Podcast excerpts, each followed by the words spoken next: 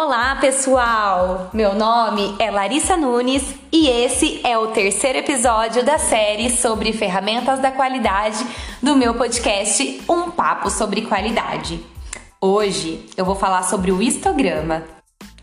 O histograma ele é uma ferramenta gráfica que vai nos auxiliar para a gente poder verificar a frequência dos dados. E qual é o objetivo principal, gente? É identificar como que uma determinada amostra ela está distribuída. Ele é conhecido também como gráfico de distribuição de frequência. E o histograma ele é representado por um gráfico mesmo de barras, né?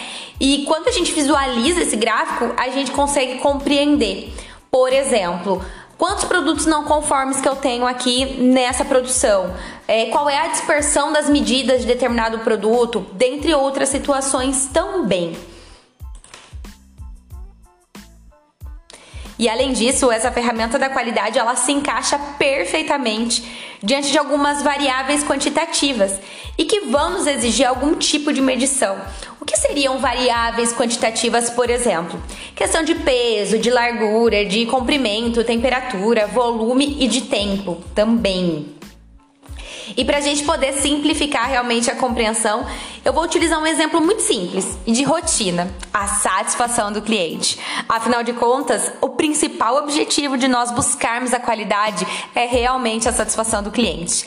Vamos imaginar que nós fizemos uma pesquisa de satisfação onde nós perguntamos se o cliente ele estava satisfeito com o atendimento da empresa. E para isso nós utilizamos uma escala de 1 a 5. Ao longo do mês, conforme essa pesquisa foi sendo aplicada, coletamos 50 respostas. As respostas apareceram em frequências totalmente diferentes. Por exemplo, é, uma pessoa deu nota 1, quatro pessoas deu nota 5, nota 4, então ficou toda separada essa sequência. Aí nós conseguimos, então, ao analisar esses dados, colocar realmente essa frequência. Então, por exemplo, nota 1 apareceu três vezes, nota 2 apareceu seis vezes. E aí, quando nós organizamos essa frequência, através de uma tabela, nós vamos conseguir, né, colocar essa tabela, por exemplo, em um Excel, e aí a partir dele a gente elabora esse histograma. Que qual que é o objetivo, gente? Tornar fácil a visualização, tornar fácil a análise.